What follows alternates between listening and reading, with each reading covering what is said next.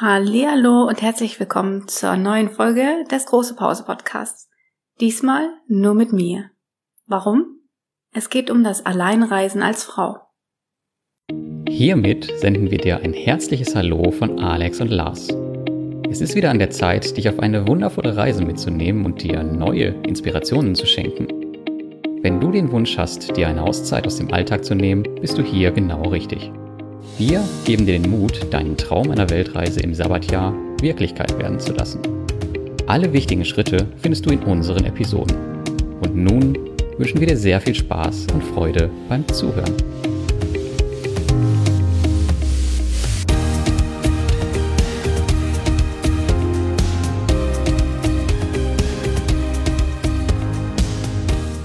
Ich war insgesamt fünf Wochen allein unterwegs und hatte die Station Myanmar, Bangkok und ähm, Israel. Dort bin ich alleine hingereist und auch die ganze Zeit herumgereist und äh, habe dann Lars in Israel wieder getroffen.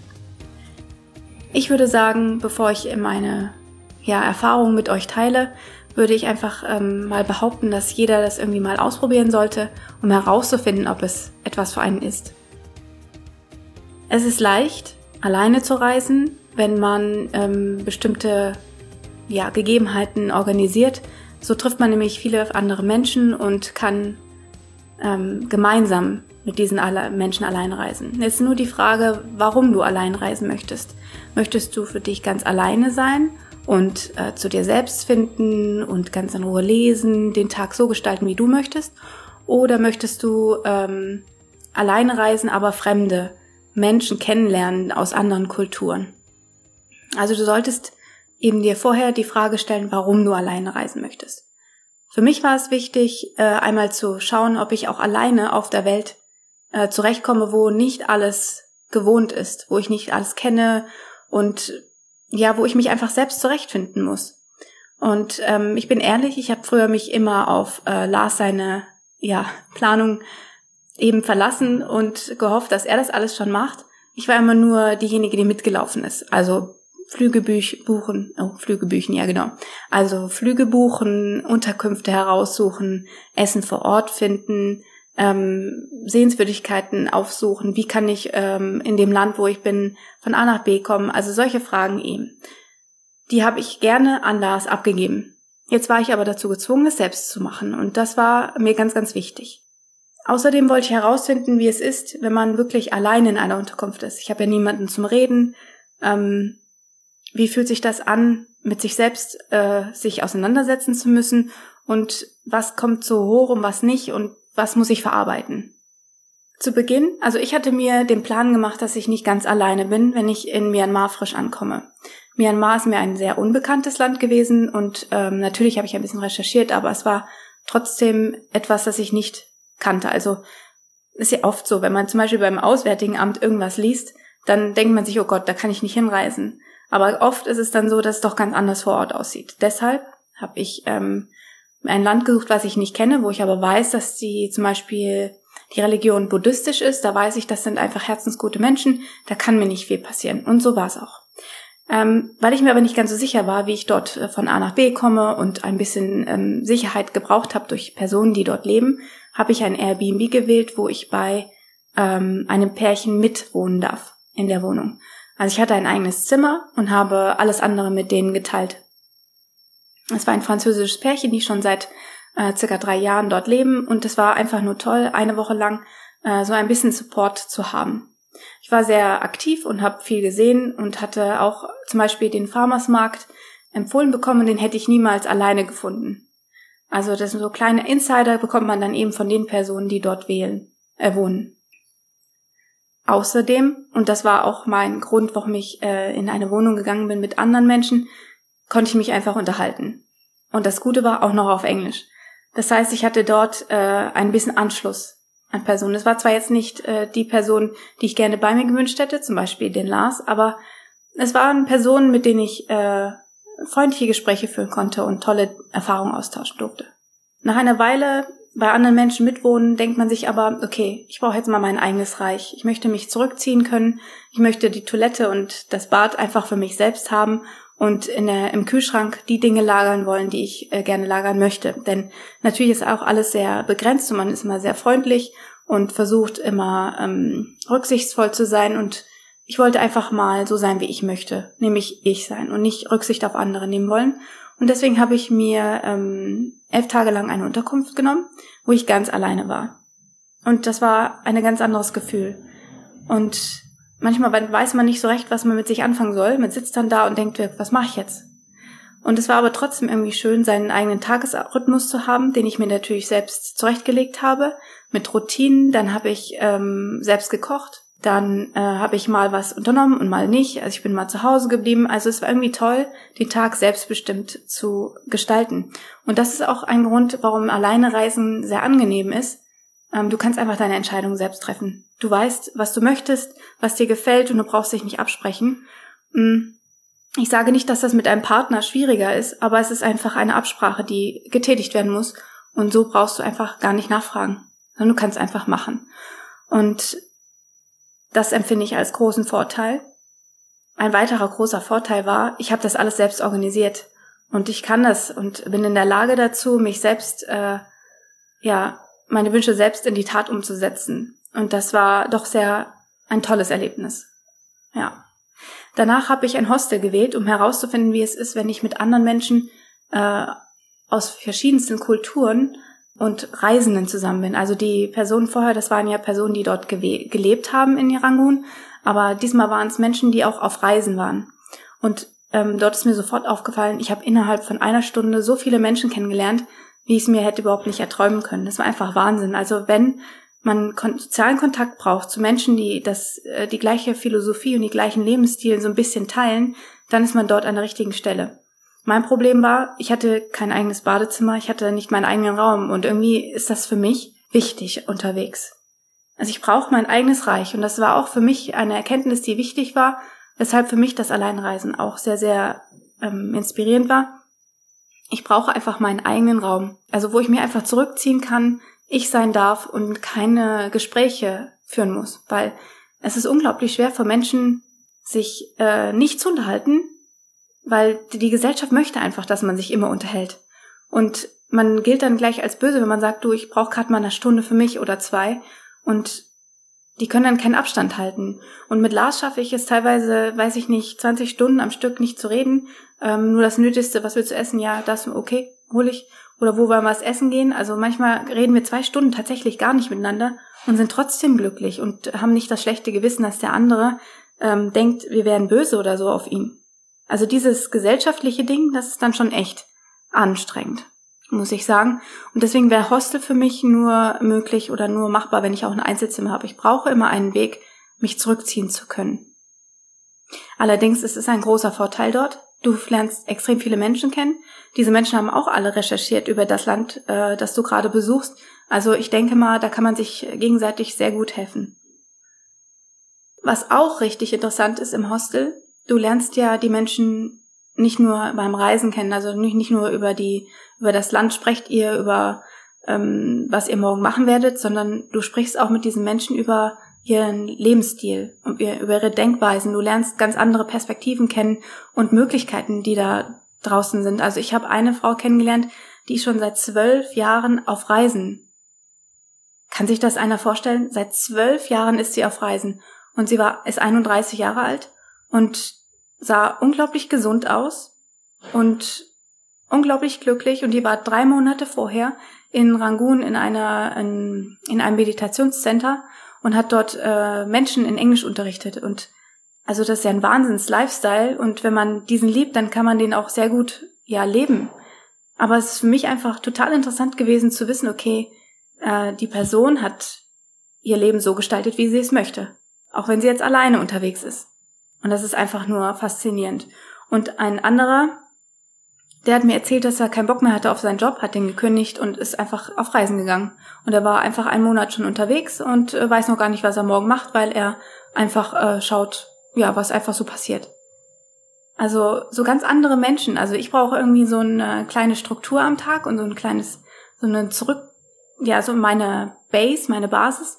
Und denen ist das völlig egal. Die sind ganz frei und äh, glücklich mit dem, was sie im Rucksack haben. ist einfach faszinierend. So unterschiedlich können Menschen sein und das öffnet einem ganz oft diese Augen. Ähm, also die Perspektive, die äh, über den Tellerrand hinausschauen einfach. Was ein weiterer großer Vorteil ist, du lernst dich einfach selbst besser kennen und weißt einfach oder bist einfach auch stolz auf dich, wenn du Entscheidungen getroffen hast. Und ähm, diese Entscheidungen sind gut geworden. Also wie oft steht man vor dem Moment und weiß nicht, wie man jetzt von A nach B kommt. Was will ich sehen? Ähm, wie kann ich jetzt das Problem lösen, wenn ich krank bin? Oder wo finde ich das? Oder wo finde ich dies? Also du musst am Tag Millionen Entscheidungen treffen und die alleine. Und äh, du kannst dich nicht absprechen. Du weißt nicht, ob ähm, der Weg zu deinem Hostel richtig ist. Du weißt nicht, ob der Bus, mit dem du fährst, sicher ist, ob er ganz ist oder ob er klimatisiert ist oder ob er ähm, ja das letzte Loch ist, mit dem du fährst. Du weißt es einfach nicht. Und diese Entscheidung musst du alleine treffen und du musst dann nachher auch mit diesen Herausforderungen oder mit den Konsequenzen leben. Und das hat seine Vor- und Nachteile. Du bist nachher unglaublich stolz auf dich, dass du das alles geschafft hast. Äh, andererseits willst du natürlich auch Momente, die dann richtig gut gelaufen sind, auch mit jemand anderes teilen. Und die sind dann auch nicht. Also du kannst es einfach nicht mit anderen Menschen teilen, weil du ja alleine unterwegs bist. Natürlich hast du auch andere Menschen, die die gleiche Situation äh, miterlebt haben, aber das sind ja nicht deine deine engsten Vertrauten, mit denen du später, zwei Jahre später, diese wunderbaren Momente wieder teilen kannst. Wie oft haben Lars und ich das und vor allem auch Lenny, wenn wir unsere Fotos uns angucken, im Flur oder im, im Arbeitszimmer, in seinem Kinderzimmer, überall hängen ja unsere ganzen Urlaubserinnerungen und dann sitzen wir, setzen wir uns gerne davor und sprechen einfach darüber, wie es war, damals ein Orang-Utan in der Wildnis zu sehen. Also, das fehlt mir auch ganz, ganz doll, dass man diese Momente einfach mit niemandem teilen kann. Das ist irgendwie schade. Was ein bisschen ärgerlich war, oder jetzt mal zur Sicherheit von Frauen unterwegs, ich glaube, dass man sehr sicher sein kann auf der Welt, wenn man bestimmte Dinge ähm, berücksichtigt. Also wer selbstsicher, wer mutig über die Straße läuft und weiß, wo er hin will, der wird weniger angesprochen als jemand, der total aufgeregt ist, äh, sich ständig umschaut, ähm, ganz hilflos aussieht ähm, der ist einfach, ja, potenziell gefährdet. Also dein Auftreten ist einfach auch wichtig, wie du wahrgenommen wirst. Und je sicherer du bist, umso sicherer bist du dann noch auch. Und es gibt Orte, an die man einfach nicht gehen sollte. Und man weiß einfach auch, dass man nachts nicht mehr so, ja, alleine unterwegs sein kann, sollte. Also wenn du unterwegs bist und feierst abends, nicht zu viel Alkohol trinken und einfach auch ein Taxi nach Hause nehmen und nicht laufen. Aber diese Sachen, die erfüllst du auch schon zu Hause. Also in Deutschland macht das auch keiner. Ich will auch nicht nachts durch Berlin laufen und äh, sturzbetrunken in der Ecke sitzen und nicht mehr wissen, wo ich bin. Dann ist man natürlich gefundenes Fressen. Mir ist es aber passiert ähm, am Busbahnhof. Und zwar habe ich gewartet auf den ähm, Bus nach zu dem Beach, äh, wie wird da mal ausgesprochen, ähm, Nung Song Beach. Und dieser ähm, Bus war ein Local Bus. Das heißt, ich war mit dem schlechtesten Bus überhaupt unterwegs und war an der größten Busstation überhaupt. Und dort war es reges, war einfach ein reges Durcheinander. Es war einfach krass. Und dann bin ich äh, zu diesem Schalter hin und habe mich dann in die Warte, in den Wartebereich gesetzt und es war alles in Ordnung. Und es kamen natürlich noch weitere ähm, Urlauber, aber mehr Locals als Urlauber. Und später kam ein Mann, der setzte sich neben mich. Es war noch ein Platz dazwischen frei zwischen einer anderen Frau und mir und er setzte sich neben mich. Und er setzte sich so nah an mich, dass er fast auf meinem Schoß saß. Die ganze Zeit äh, rieb er seine Schulter an mir und wo kam immer näher. Und dann hatte er äh, seine Hand auf mein Bein gelegt und ich habe die Hand natürlich genommen und wieder zu ihm zurückgesetzt, ja, also ist ja wohl klar, habe aber nicht laut geschrien oder so, sondern ich habe ihm nur deutlich gezeigt mit meiner Körperhaltung, dass er das, dass er meine Grenzen überschreitet. Und, und er hörte dann einfach nicht mehr auf. Und dann ähm, habe ich mich ein Stückchen auf meinem Sitz weggesetzt und dann hat er es realisiert, dachte ich jedenfalls, und ist gegangen. Nach circa fünf oder zehn Minuten, ich kann es gar nicht einschätzen, setzte er sich wieder neben mich und machte das gleiche nochmal. Und dann wollte er mir irgendwas geben, hat er mir die Hand hingestreckt und hatte irgendwas in der Hand drin. Und ich habe alles gesagt, äh, lang, lassen, Sie bitte, lassen Sie mich bitte in Ruhe und habe Stopp gesagt und ähm, habe ihn ein bisschen weggeschoben und habe ihm deutlich gezeigt, dass er seine Grenze überschreitet. Und er hat nicht aufgehört. Dann habe ich meine Sachen gepackt und bin zu den Urlauben gegangen, nämlich in eine große Gruppe. Ich habe mich einfach neben die gestellt. Ich habe nicht die gefragt, ob sie mich unterstützen oder so, sondern ich habe mich einfach nur daneben gesetzt und da gewartet. Und das hatte einer dieser Aufseher von den äh, von dieser Station gesehen, hat mir einen Stuhl geholt, hat mich dann hat mir den Stuhl dahingestellt, dann konnte ich mich sogar zu der Gruppe setzen. Und der Mann ist dann irgendwann aufgestanden und gegangen. Hat nichts mehr gemacht. Ich habe keine Ahnung, was das sollte und äh, was er von mir wollte. Es kann ja sein, dass das nett gewesen ist, aber ähm, er hatte eine körperliche Grenze überschritten und ich hatte ihm schon deutlich klar gemacht, dass das der falsche Weg ist und ähm, hat nicht aufgehört. Also meine Lösung war einfach in dem Moment, ich habe mich einer Gruppe angeschlossen, die äh, aus Urlaubern bestand, die ähm, mir eine Art Schutz bieteten, ohne dass sie es wussten. Ich weiß nicht, was alles noch auf dieser Welt passiert. Ich würde sagen, man sollte niemals blauäugig durch die Gegend laufen. Man muss einfach auch realistisch sein und sich nicht in Gegenden rumtreiben, die äh, schlecht sind, die schon sehr duster aussehen. Da, wo viele Menschen sind, da ist man sicherer, als wenn es, äh, wenn gar keiner da ist. Man sollte Taxis benutzen oder am besten noch äh, diejenigen, die man auch nachverfolgen kann, wie Grab, Uber. Äh, die Metro ist sicherlich auch eine gute Möglichkeit, ähm, von A nach B zu kommen, aber alleine durch die Stadt laufen, durch die dunkelsten Gebiete, ich meine, das macht man auch nicht in Deutschland. Da muss man einfach auch mal realistisch sein. Und dann kommen wir zum zweiten schwierigen Punkt, ist äh, Krankheit unterwegs. Ähm, jedem passiert es mal, dass er krank wird. Vor allem auch in den Gegenden, wo viel Dengue-Fieber, Malaria oder was auch immer ist. Aus Erfahrung kann ich sagen, dass die Menschen sehr hilfsreich, hilfsbereit sind und dass man überall Möglichkeiten findet, um sich Hilfe zu holen. Es gibt überall Ärzte, es gibt überall Krankenhäuser. Vor allem in den großen Städten. Das heißt also, wenn irgendwas ist, immer in die großen Städten fahren. Also ich habe einfach von Menschen gehört, die im Hostel waren und krank geworden sind, Dort wird einem geholfen von den anderen Reisenden. Jeder ist mal alleine unterwegs gewesen, jeder weiß, wie das ist dort und alle helfen einem dann. Und die gehen dann sicherlich auch für dich in die Apotheke und holen dir einfach äh, Dinge, die du brauchst. Also ich glaube, da braucht man sich keine Gedanken machen. Es ist ja auch nichts anderes als in einer Partnerschaft. Einer ist krank, der andere hilft. Und das Krankenhaus ist dann auch nicht sehr weit. Außerdem, und das habe ich immer so gehalten ist, dass ich immer irgendeinen Ansprechpartner hatte. Also entweder hatte ich ein Hotel, wo ich jemanden hätte fragen können, oder hier im Airbnb kann ich jemanden fragen online. Also es ist immer jemand da, der mir helfen kann. Ein Tipp noch, und dann bin ich auch schon fast fertig. Solltest du eine Unterkunft gebucht haben und an einen Ort fahren und dich unwohl fühlen in dieser Unterkunft oder an diesem Ort, das musst du dann in dem Moment herausfinden, solltest du das ändern. Also es gibt die Möglichkeit, auch wieder direkt zurückzufahren oder ähm, die Unterkunft zu wechseln. Du musst entscheiden, welche Änderung für dich, ob es für dich besser ist, ähm, eine neue Unterkunft zu holen oder ein, ja, einfach den Ort zu wechseln. Es kann sein, dass du manchmal an einen Ort kommst und denkst, wow, wo bin ich hier gelandet? Hier fühle ich mich total unwohl. Und da darfst du dich nicht auf die Meinung anderer ja, berufen. Das ist deine Entscheidung. Du musst dich wohlfühlen. Und wenn du dort ankommst und sagst, es ist nicht mein Ding, dann fahr einfach wieder nach Hause. Also in, wieder dahin, wo du so herkommst. Es gibt einfach manchmal Momente, wo man sich einfach nicht wohlfühlt und da braucht man auch keine Gründe für, sondern mach es einfach und fühl dich wohl. Ich habe doch noch einen Tipp. Also ich war übelst aufgeregt, als ich alleine reisen sollte.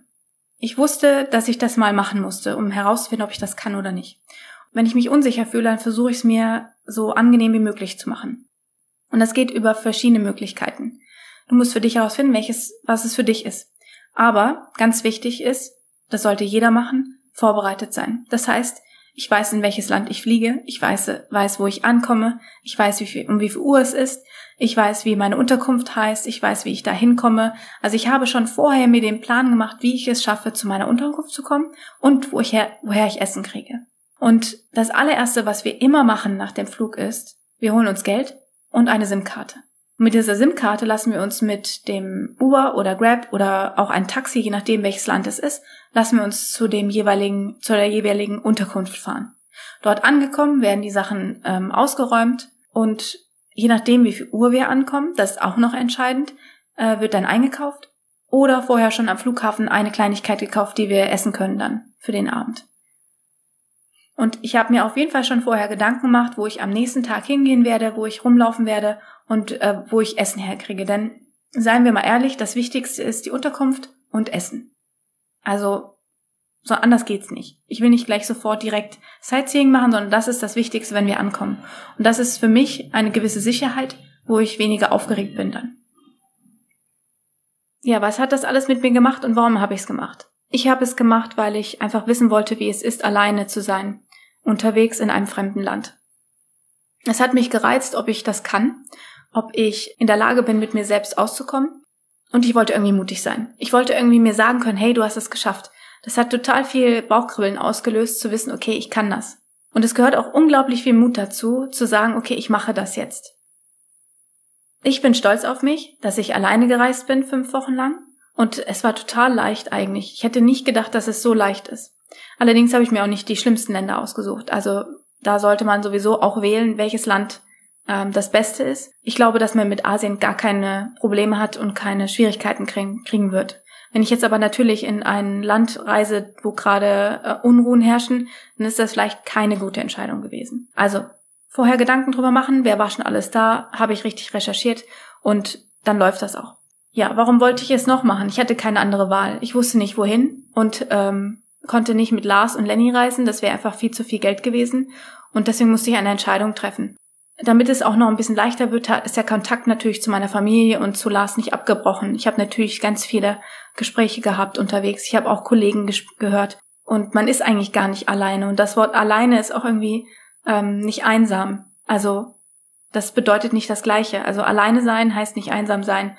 Und ähm, es war schön, mal mit sich selbst sich auseinanderzusetzen, mit seinen Gedanken. Ich habe so ein paar Erkenntnisse gewonnen, die ich äh, mir einfach nur aufgeschrieben habe. Ich habe noch keine Lösung, aber ich habe herausgefunden, an was ich arbeiten möchte und was mir wichtig ist für den Wiedereinstieg in den Beruf. Und ich weiß noch nicht, wie ich das Problem lösen werde, aber eventuell fällt mir dann noch was ein zwischendurch. Also ein Punkt eben, der nicht ganz so, den ich einfach sagen kann, ist, dass ich, ähm, wenn ich zurück in die Schule komme, möchte ich nicht wieder in dem Hamsterrad landen und total fertig nach der Schule nach Hause kommen. Ich möchte es schaffen, äh, die Gelassenheit, die ich hier habe, mitzunehmen in den Klassenraum und zwischen den Zeiten, zwischen Unterrichtszeiten. Dann seien wir mal ehrlich, im Unterricht läuft nicht viel Problem. Also da hat man das geplant, man kennt die Schüler, natürlich gibt es immer mal ein paar Reibungspunkte. Mein Gott, das passiert und das soll ja auch so sein. Aber der eigentliche ähm, Wust und das eigentlich, der eigentliche Wind entsteht zwischen den Stunden. Und zwar in den Pausen und am Anfang und am Ende des Tages, wo sich jeder Kollege gegenseitig die Aufgaben zuschiebt und jeder muss ganz schnell was machen und es gibt noch hier die Aufgabe und auch das muss ich erledigen und es entsteht so eine Art äh, Hektik, die total ungesund ist. Und ich möchte diese Hektik und dieses ungesunde Verhalten irgendwie vermeiden. Wie ich das mache, weiß ich noch nicht, welche Strategien ich für mich wähle. Ähm, es gibt immer Möglichkeiten zu entspannen danach, aber darum geht es ja nicht. Ich möchte ja währenddessen, während des Tages entspannen können und nicht ähm, immer dieses Feuer löschen können müssen, wenn ich nach Hause komme. Ja. Das ist nur eine kleine Sache, die, ich, die es zu klären gilt. Ja, ich habe alles geklärt, glaube ich. Und wenn du noch etwas hast, was ich vergessen habe oder was ganz wichtig ist, dass du es sagst, kannst du gerne auf Instagram unter diesem Post dann darüber diskutieren, wie es für dich ist, alleine zu reisen oder welche Fragen du hast. Ich würde mich sehr darüber freuen, wenn wir uns austauschen. Und vielen Dank, dass du jetzt, äh, dass du bis jetzt zugehört hast. Ich wünsche dir jetzt noch einen schönen Tag und bis dahin.